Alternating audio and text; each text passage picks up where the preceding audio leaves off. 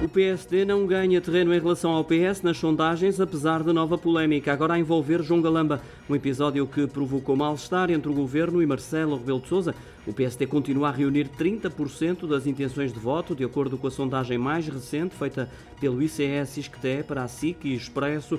Já o PS até avançou um ponto percentual em relação aos últimos números. Ainda assim, o executivo de António Costa recebe nota negativa dos inquiridos com 71% a classificarem como mau ou muito mau o desempenho do governo, entre eles os simpatizantes do PS, que ao todo representam 46% das pessoas que participaram no questionário. Quem também está em queda no que diz respeito à popularidade é Luís Montenegro, o principal líder da oposição, apesar de se manter inalterada a percentagem das intenções de voto no PSD, o presidente dos social-democratas foi inclusivamente ultrapassado por Catarina Martins em termos de popularidade. No entanto, todos os líderes políticos recebem nota negativa, até mesmo o primeiro-ministro António Costa, que ainda assim é o que está mais próximo de valores positivos ao ser avaliado com 4,8 pontos em 10 possíveis. Em sentido contrário, o presidente da República é o único a receber nota positiva, leva 6,7 pontos, segundo os inquiridos.